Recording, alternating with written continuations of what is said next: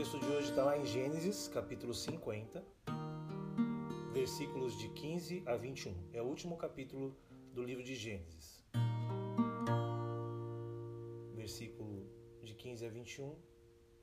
Vendo então os irmãos de José que o seu pai já estava morto, disseram: Porventura nos aborrecerá José e nos pagará é, certamente todo o mal que lhe fizemos. Portanto, enviaram a José, dizendo: Teu pai mandou antes da sua morte, dizendo: Assim direis a José: Perdoa, rogo-te, a transgressão dos teus irmãos e o seu pecado, porque te fizeram mal. Agora, pois, rogamos-te que perdoe a transgressão dos servos do Deus de teu pai. E José chorou quando eles lhe falaram. Depois vieram também os seus irmãos e prostraram-se diante dele e disseram: Eis-nos aqui por teus servos. E José lhes disse: Não temais porque porventura estou eu em lugar de Deus? Vós bem tentastes mal contra mim, porém Deus o tornou em bem, para fazer como se vê neste dia, para conservar em vida a um povo grande. Agora, pois, não temais, eu vos sustentarei, a vós e a vossos meninos. Assim os consolou e falou segundo o coração deles. O livro de Gênesis é o primeiro livro da Bíblia, escrito por Moisés, durante a peregrinação dele no deserto, junto com os outros livros que formam o Pentateuco. E uma curiosidade é que Gênesis, é, apesar de tratar da história da criação do ser humano, ele não é o livro mais antigo né, da Bíblia. Ele começa é, primeiro porque né, Moisés trata desse assunto, mas o livro de Jó seria o primeiro livro da Bíblia em ordem cronológica. Interessante, né? Porque ele foi escrito numa linguagem da época dos patriarcas, ou seja, de Abraão, Isaac e Jacó. Na verdade, Gênesis trata também da história desses patriarcas, né? E Jacó, que se transformou em Israel, teve os seus filhos e um deles era José, um dos mais novos. E ele foi um homem que se tornou o segundo homem mais poderoso da sua época, ali na potência daquela época que era o Egito.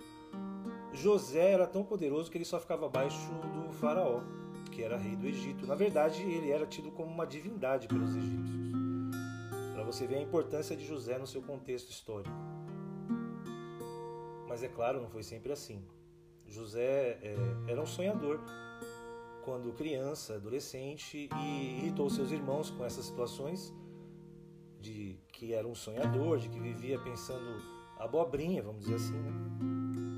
E foi tão grave o que aconteceu que eles decidiram matar José, jogaram ele num poço e ali ficaram discutindo, né, se eles matavam, se eles é, como que eles iam fazer e de repente veio Rubem, um dos irmãos, e falou: olha, a gente não devia fazer isso, vamos vendê-lo como escravo. E estava passando uma caravana que ia para o Egito e eles venderam José para aqueles mercadores. Esse foi o pecado dos irmãos de José. E depois disso José tem uma trajetória assim bem triste, difícil, porque ele torna-se um escravo, vai para o Egito. Quando ele começa a melhorar um pouquinho, conseguiu um emprego melhor, não é um emprego, né? Conseguiu na verdade um lugar melhor para servir, que era a casa de Potifar. A esposa teve desejos, né, daquele jovem, queria dormir com ele, ter relações sexuais com José e José decide é, ser fiel a Deus, foge e é difamado e acaba preso. Mais uma vez preso, agora atrás das grades e por muitos anos ali é, foi conhecendo pessoas e Deus deu a ele algo diferente. Deus deu a José a capacidade de interpretar sonhos. E ele fez assim com algumas pessoas, inclusive o carcereiro soube disso. E certa vez Faraó teve um sonho e soube que José estava preso, mas tinha essa capacidade dada por Deus para interpretar sonhos. E ele é chamado à presença de Faraó e interpreta o sonho dizendo que teriam, teriam sete anos de fome no Egito, mais sete de fartura e o faraó coloca então José na posição de governador do Egito.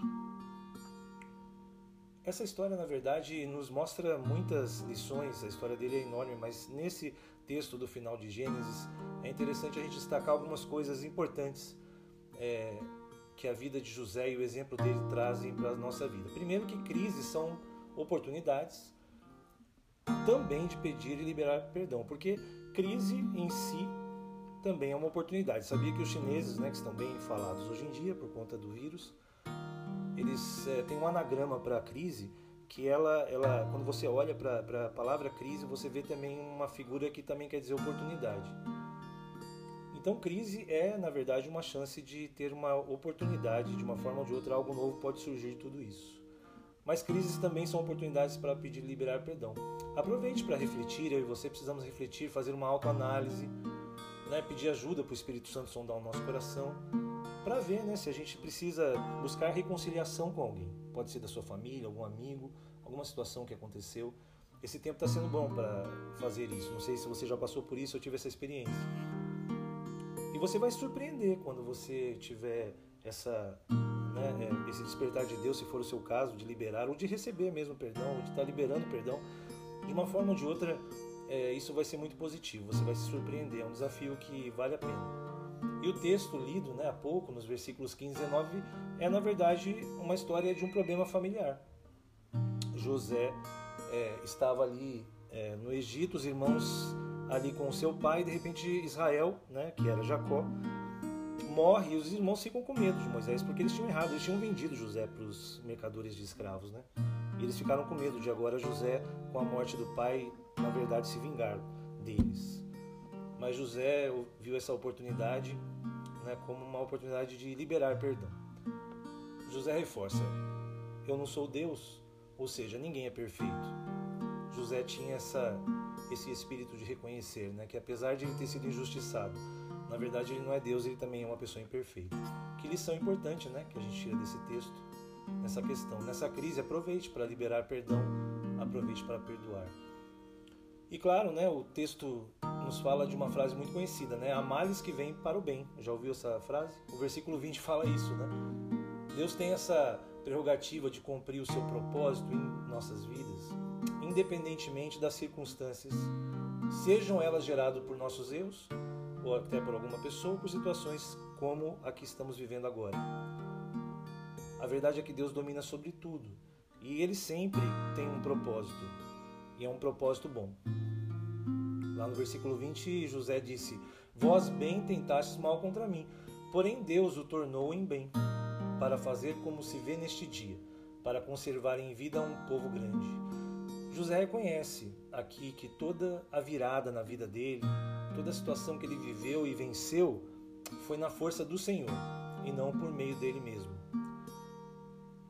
E é fundamental a gente reconhecer que a gente precisa de Deus. As pessoas precisam voltar os olhos para o Senhor, não só para a ciência, não só para, os meios de comunicação, mas nós precisamos voltar o nosso olhar para o Senhor, porque é Ele que pode fazer aquilo que nós não podemos. É isso que fala de graça. A graça que Cristo fez por nós deve ser suficiente. Ele é o nosso sustento. O próprio Deus afirmou isso para o apóstolo Paulo. Você lembra daquele texto? Quando ele andava em meio aos seus espinhos na carne? Mas ele me disse, né? Deus disse para Paulo: Minha graça é suficiente a você, pois o meu poder se aperfeiçoa na fraqueza. Portanto, eu me gloriarei ainda mais, disse Paulo, alegremente em minhas fraquezas, para que o poder de Cristo repouse em mim. 2 Coríntios 12, 9. Interessante isso. Nas nossas fraquezas, nas nossas imperfeições, Deus ele se faz presente e se faz forte. Então vamos nos gloriar nessas tribulações, vamos demonstrar isso, entender que Deus está acima de todas as coisas. E é isso que eu desejo para mim e para você, essa fé inabalável, independente da circunstância tão difícil que estamos vivendo. Finalmente, se a gente pudesse resumir em uma frase a longa história de José, poderia ser essa. O que você acha? Ó, José, de sonhador a visionário. Esse homem sonhava, né, quando era jovem, mas depois Deus deu a ele a capacidade de ver como o Senhor vê. Interessante isso. Tanto é que no finalzinho que a gente não leu, de Gênesis 50, 24 e 25, olha o que, que ele Olha que visão que Deus dá para ele. Antes de morrer, José disse a seus irmãos: Eu estou à beira da morte mas Deus certamente virá em auxílio de vocês e os tirará dessa terra, levando-os para a terra que prometeu com juramento a Abraão, a Isaac e a Jacó. No versículo 25 ele fala: E José fez os, os filhos de Israel lhe prestarem um juramento, dizendo-lhes: Quando Deus intervir a favor de vocês, levem os nossos ossos daqui. Os ossos dele, né, daqui. Olha que interessante, né? José teve uma visão clara de que Deus, depois de 400 anos, iria fazer uma revolução e libertar o povo. que homem visionário. E é isso que a gente precisa realmente é, buscar em nossas vidas. Apesar de toda dificuldade, nós cremos que Deus quer nos dar visão, não apenas sonho. O sonho é aquilo que fica no campo né, é, das ideias, mas Deus quer nos dar visão. E eu espero que seja assim na sua vida. E eu queria deixar aqui uma música é, que eu fiz uma tradução mais próxima da Bethel Church, que fala o seguinte, ó. A olhar para ti, logo o alívio vem, dá-me tua visão. Revele quem tu és, a olhar para ti, meu socorro vem, dá-me o saber o mesmo que tu tens. Minha força é o Senhor, meu escudo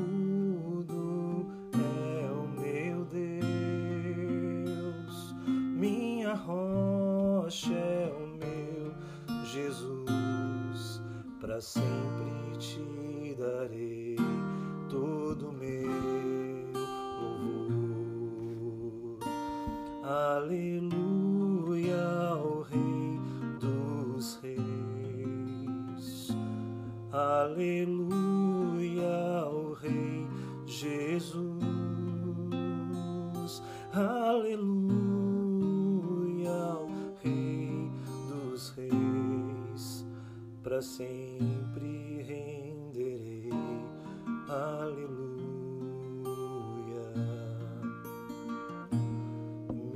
força o Senhor,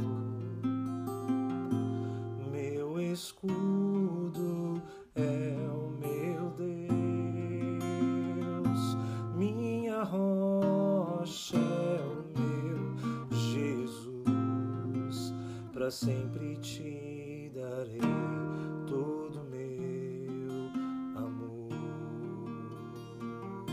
Deus faça assim, nos dá realmente a possibilidade de, além de sonharmos, Pai, nessa situação tão difícil, que o Senhor nos dê a capacidade de sermos visionários, que o Senhor nos dê realmente a visão que precisamos para ver o Teu plano em nossas vidas.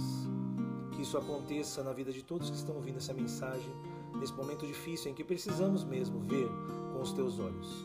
Ver o próximo, ver as necessidades de quem está próximo de nós, ver, Senhor Deus, a necessidade espiritual, Deus, em nome de Jesus, que haja realmente, Senhor Deus, um mover do Senhor sobrenatural sobre as vidas de todas as pessoas que ouvirem essa mensagem e que eles tenham visão clara, Senhor Deus, da tua vontade para as suas vidas. É o que eu peço em nome de Jesus. Em nome de Jesus. Amém e amém. Deus abençoe a todos. Neemias 2, de 1 a 8. Vamos ler. No mês de Nissan, do vigésimo ano do rei Ataxerxes, na hora de servir-lhe o vinho, levei-o ao rei. Nunca antes eu tinha estado triste na presença dele. Por isso o rei me perguntou: Por que o seu rosto parece tão triste se você não está doente? Neemias, né, o rei pergunta isso para Neemias, né? Essa tristeza só pode ser do coração. Com muito medo, eu disse ao rei. Neemias ficou com medo, mas disse ao rei: Que o rei viva para sempre. Como não estaria triste o meu rosto se a cidade em que estão sepultados os meus pais está em ruínas e as suas portas foram destruídas pelo fogo? O rei me disse: O que você gostaria de pedir? Então orei aos, aos Deus dos céus e respondi ao rei: Se for do agrado do rei, e se o seu servo puder contar com a benevolência do rei, que ele me deixe ir à cidade de Judá, onde meus pais estão enterrados, para que eu possa reconstruí-la. Versículo 6 de Neemias 2. Então o rei, com a rainha sentada ao seu lado, perguntou-me: Quanto tempo levará a viagem? Quando você voltará? Marquei um prazo com o rei e ele concordou que eu fosse. E a seguir acrescentei: Se for do agrado do rei, que me dê cartas aos governadores do Trans-Eufrates para que deixem passar até chegar a Judá. Que me dê também uma carta para Asaf, guarda da floresta do rei, para que ele me forneça madeira para as vigas das portas da cidadela que fica junto ao templo do muro da cidade e da residência que irei ocupar. Visto que a bondosa mão de Deus estava sobre mim, o rei atendeu aos meus pedidos. Vamos orar, Senhor, a tua palavra é tão maravilhosa. Obrigado pelo, pela história de Neemias, Pai, que nós lemos aqui, pela coragem dele. Que através dessa coragem, Senhor Deus, a Jerusalém começou a ser reconstruída. A tua palavra é maravilhosa. Pai, nos ensina nesta manhã o que o Senhor deseja que nós façamos, como ouvimos aqui também a palavra em Ageu, que nós precisamos reconstruir e uma casa que seja maior a glória do que a primeira. É o que nós queremos mesmo, Senhor Deus. É isso que Neemias ele quis, mas ele não só sonhou, como ele agiu. Muito obrigado. Fala ao nosso coração em nome de Jesus. Amém. Que bom estarmos aqui mais uma vez, né? E a gente é, fala, a gente estava falando sobre o Sermão da Montanha nos dias, nos domingos anteriores, quando estávamos aqui em Campo Grande. Estamos há quatro semanas sem nos reunir. Toda semana, pelo menos, eu tenho feito uma transmissão ao vivo. Vem, se você tiver, né, você pode acompanhar um pouquinho, pelo menos, para a gente estar junto. Mas graças a Deus estamos aqui. É, eu gosto muito de falar sobre fé e trabalho. Primeiro, porque fé e trabalho é, é algo que conversa um com o outro. Né? Fé e trabalho, na verdade, é, elas andam juntas. Por quê? Nada daquilo que não se vê foi, revelado, é, foi revelado sem a fé. Amém? Nada, nada do que a gente pode ver, aquelas coisas que a gente não pode ver, a gente vê pela fé. E o trabalho transforma as coisas também. Então, tudo que está oculto, o trabalho revela. Concordam comigo? Que o trabalho e a fé revelam as coisas? Quantas descobertas foram feitas pelo trabalho? Coisas que não existiam. Hoje as pessoas estão querendo achar uma vacina para que né, as pessoas possam ser curadas. Precisa de trabalho, tem muito pesquisador aí trabalhando. Né? E certamente tem muita gente com fé, achando que Deus vai abençoar e curar o povo. Então a fé e o trabalho elas andam juntas. E nós, como cristãos, como profissionais cristãos, seja você um empresário, seja você é, uma, uma pessoa autônoma, seja você um, um empregado, um estudante, você desempenha uma função. E existe uma esfera de pessoas que está próxima de vocês e de mim, que nós podemos influenciar, todos nós. O mais simples que você seja, você tem uma esfera de relacionamentos que você pode é, atingir né? e você pode influenciar. Eu creio nisso. Eu creio que nós somos assim. E partindo desse princípio, né, que a nossa vida é a ponta do iceberg da eternidade. Vocês entenderam? A nossa vida aqui, os anos que nós passamos aqui, é uma parte, né, uma ponta do iceberg que nós temos para viver com Deus na eternidade. Então a gente precisa fazer valer a pena a nossa vida. A gente precisa alinhar o que fazemos com o motivo por que fazemos. Alinhar o que fazemos com o motivo por que fazemos. Quando a gente consegue interligar isso, a gente começa a ser um cristão útil nas mãos de Deus. Onde você estiver, você vai ser um missionário. Onde você estiver, você vai levar a palavra de Deus, seja na sua empresa, seja na sua escola, seja onde você estiver. Se você alinhar isso, você vai estar cumprindo a sua missão. E a nossa missão é ela nos leva a ter uma disposição, uma disposição de sermos agentes de paz na, na vida de muitas pessoas. De alguma forma, você e eu podemos, certamente pela fé, sermos agentes de paz na vida é, das pessoas. A autoria do livro de Neemias, que nós lemos aqui, ele na verdade é atribuída a Esdras. É, Esdras escreveu essa história. Por muito tempo foi o mesmo livro, né? E depois de um tempo foi seria, em vez de Neemias, seria Esdras 1 e Esdras 2. Mas resolveram separar e deram um nome por conta da história de Neemias. Mas esse contexto né, é mais ou menos quatro séculos antes de Jesus nascer. Ou seja, né, 400 e poucos anos antes de Jesus nascer, essa história se passa ali é, em Jerusalém, na Babilônia, ali no, no império que agora é o Império Persa. 150 anos depois da destruição do templo. A Janaína não leu um texto aqui da entrada sobre a, a destruição do templo? A destruição do templo foi 150 anos antes dessa história de Neemias. 150, mais de um século depois, o templo ainda não havia sido reconstruído. E Neemias toma realmente essa, é, essa iniciativa, porque o templo e as muralhas de Jerusalém estavam em ruínas, estavam destruídos, queimados. E as pessoas viviam na miséria em Jerusalém naquela época. Esse era o contexto de Neemias, quando ele chega para o rei triste, ele chega pro, pro, diante do rei. E existe uma tendência, eu creio nisso, é, em nós, no ser humano, para a gente deixar para amanhã o que a gente pode fazer hoje. Já ouviu isso? a gente, isso, o, o termo técnico para isso chama procrastinação. É você deixar para amanhã aquilo que você poderia fazer isso. Isso é um, é um terri é terrível. Nós somos assim. A gente vai, vai deixando para depois. E isso é um grande erro. Então, isso, isso é uma, uma tendência nossa. Né? E também nós temos outra tendência de transferir a responsabilidade de, de providências e posicionamentos para os outros. O ser humano é assim: se puder passar para alguém a responsabilidade, a gente passa. Se puder para. Ah, não, mas isso não tem nada a ver comigo, né? Eu estou aqui fazendo a minha parte, né? Essa função é de tal pessoa. Quanta, quanto você tem ouvido essa semana e as últimas semanas de pessoas passando a responsabilidade para outro? Ah, isso daí não tem nada a ver. Nasceu não sei aonde. Quem é o pai da criança? Ninguém sabe. Todas as pessoas estão querendo passar a responsabilidade para alguém. Ninguém quer assumir a, a responsabilidade. Sabe por quê? Porque nós somos assim. Nós não gostamos de assumir nós não queremos assumir responsabilidades. Por isso que as pessoas estão sempre fazendo isso, deixando para depois, e se possível, que outra pessoa faça o que eu tenho que fazer. Geralmente o ser humano é assim. É uma luta que a gente tem que, que fazer. Então, é, isso nos traz alguns, algumas. É, é Neemias nos ensina alguns posicionamentos muito importantes para a nossa vida, nesse momento que estamos de retomada, de reconstrução, de que estamos saindo de uma letargia quase parada para movimento. A gente precisa tomar alguns posicionamentos. Eu queria deixar uma questão já de início aqui. Ó. No desafio de retomar a rotina, após situações de crises, seremos protagonistas ou figurantes? Não sei se você entendeu a minha pergunta.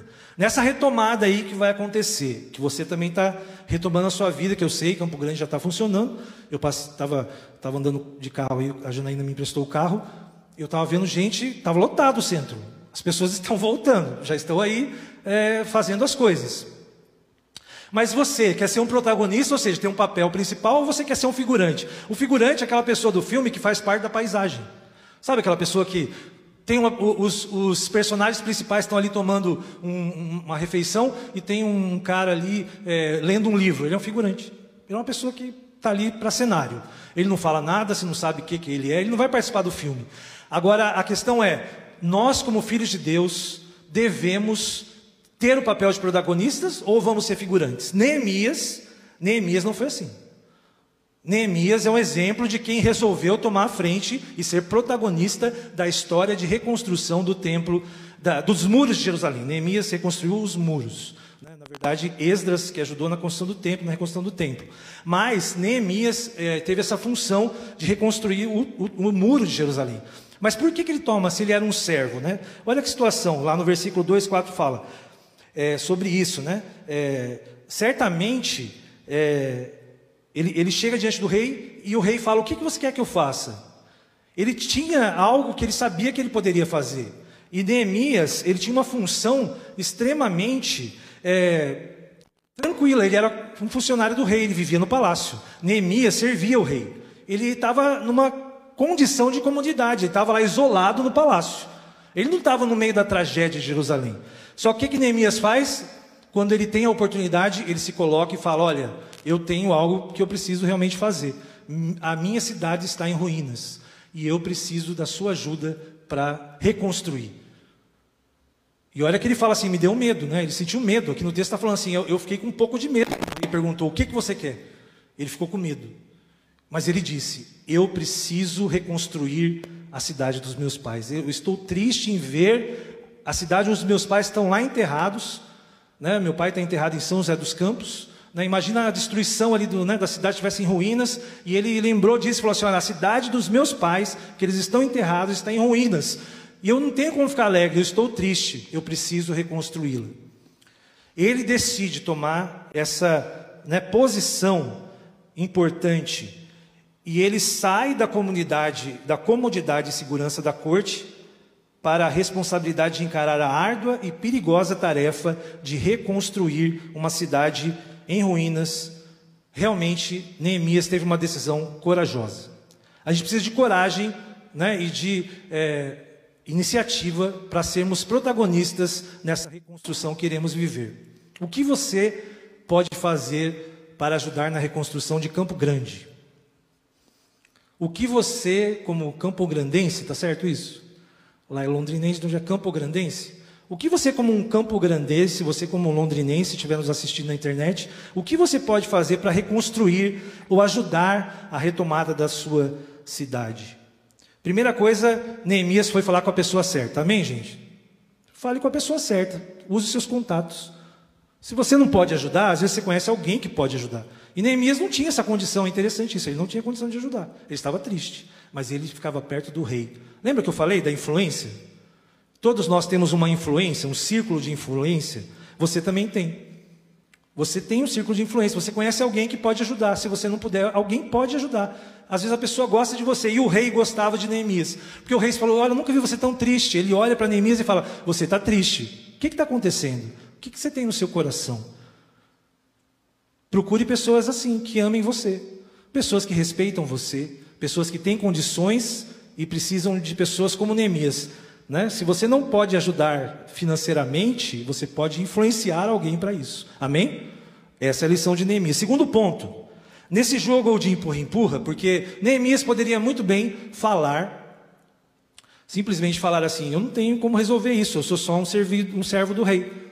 Eu sou só uma pessoa que serve no palácio. O que, que eu posso fazer para reconstruir uma cidade? Eu não tenho como. Ele poderia ficar empurrando a responsabilidade. Ah, isso é das famílias que são dos nobres de Jerusalém. Eles têm que resolver isso. Neemias poderia fazer isso. Mas quando a gente entra nesse jogo de empurra-empurra, saiba que ou você fica no lugar ou você retrocede, sabia? Não tem como ir para frente. Se você ficar no jogo de empurra-empurra, ou você fica no mesmo lugar ou você vai para trás. Você vai, pessoa, já viu que a pessoa como fica? Quando é, já viu a, a revista Isto é, é, é, trouxe uma reportagem que chama assim, o jogo do empurra.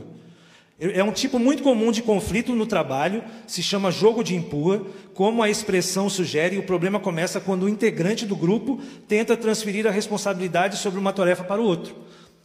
Esse é o jogo de empurra, sabe? Quando a pessoa quer, ah, não, isso você que faz. Não, não é meu. Essa situação é uma situação que você não sai do lugar. Afinal, né, quem tem autoridade é, não, não, não deve fazer isso. A autoridade, o rei não ia passar para alguém, ah, eu chego do rei, que era a última pessoa ali no escalão. Ele não vai empurrar para ninguém, porque ele é rei.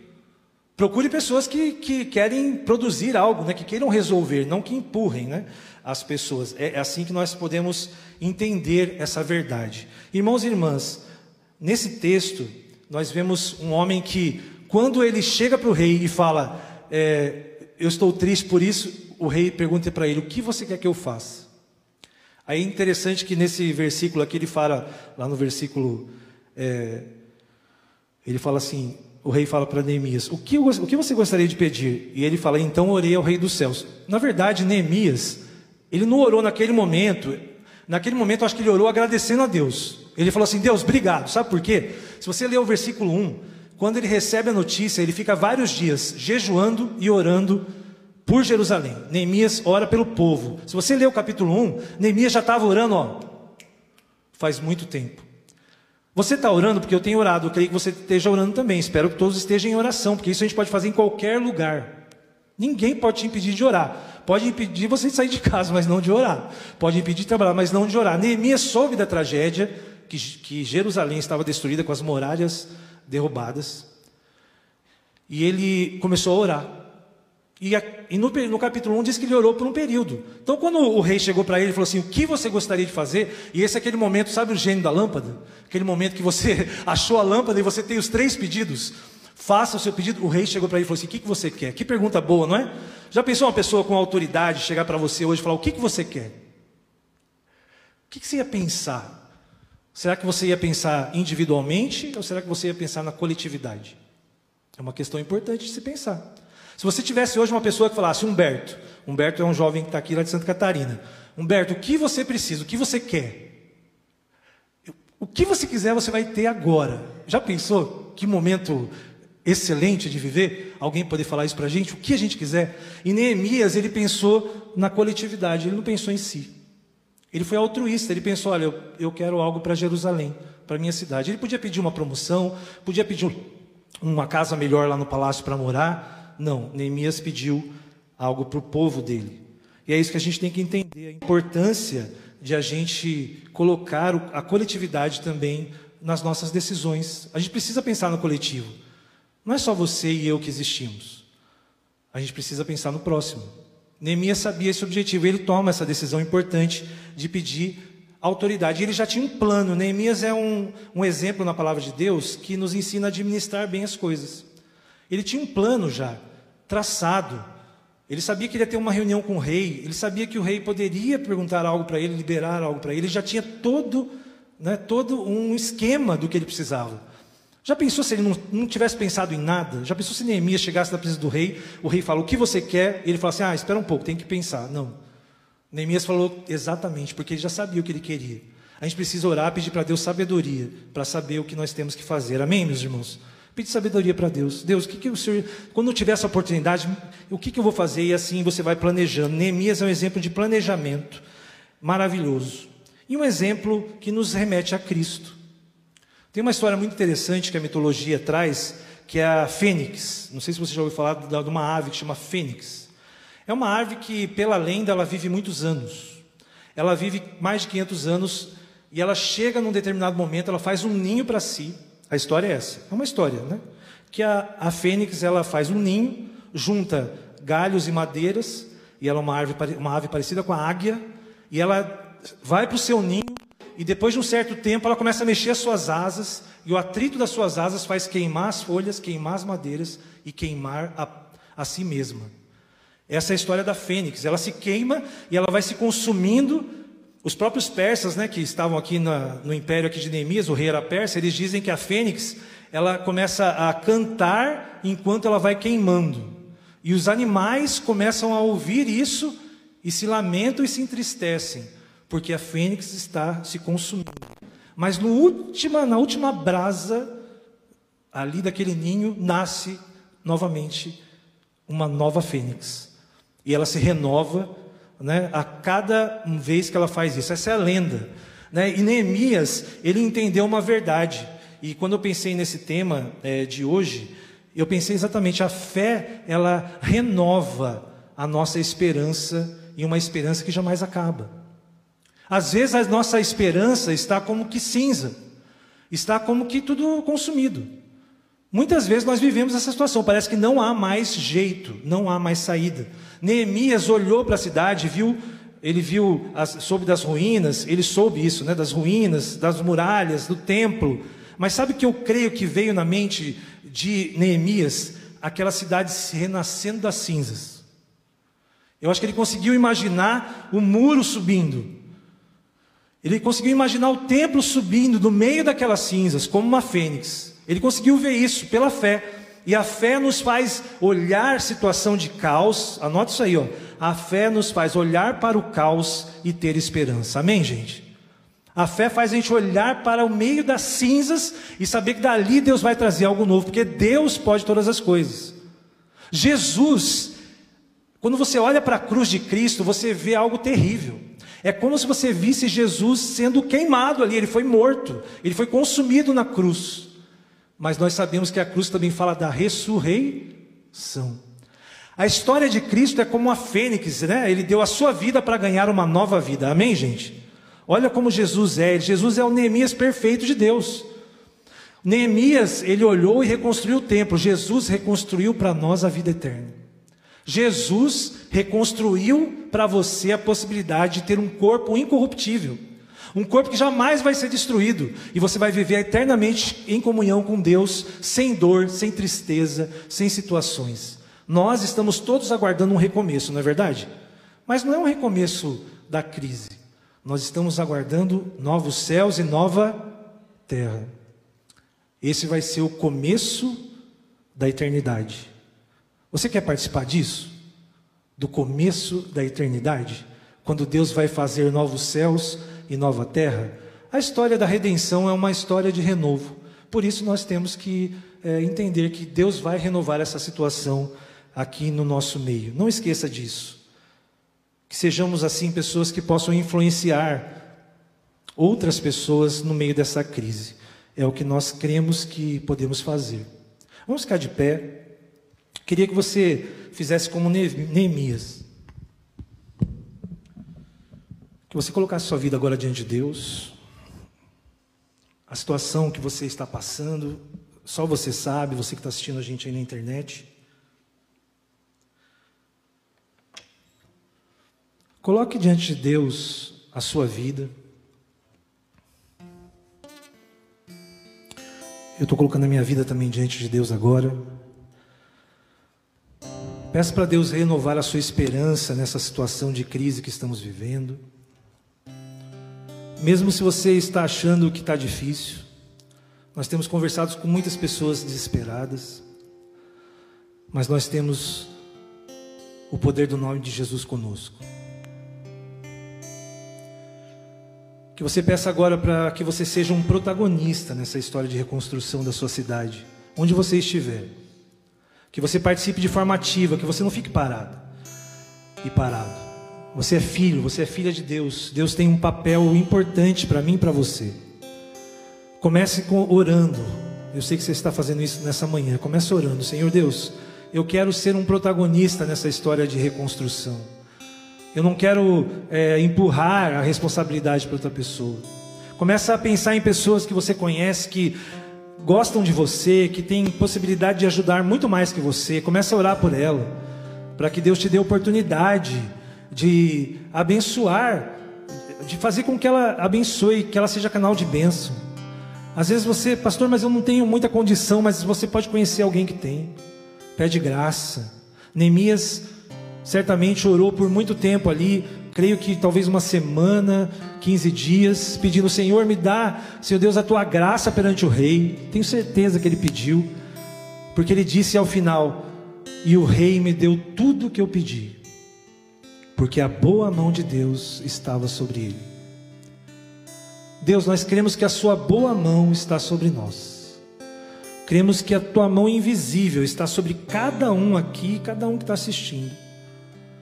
E essa mão vai impulsionar a cada um de nós para sermos, Pai, protagonistas, para termos um papel importante nesse recomeço dessa crise toda que estamos vivendo na nossa cidade, no nosso estado, no nosso país, uma crise mundial. Nós cremos que o Senhor vai fazer o Evangelho gerar vida, florescer no deserto. E a igreja, ela vai renascer dessas cinzas, muito mais poderosa, porque ela é a noiva de Cristo.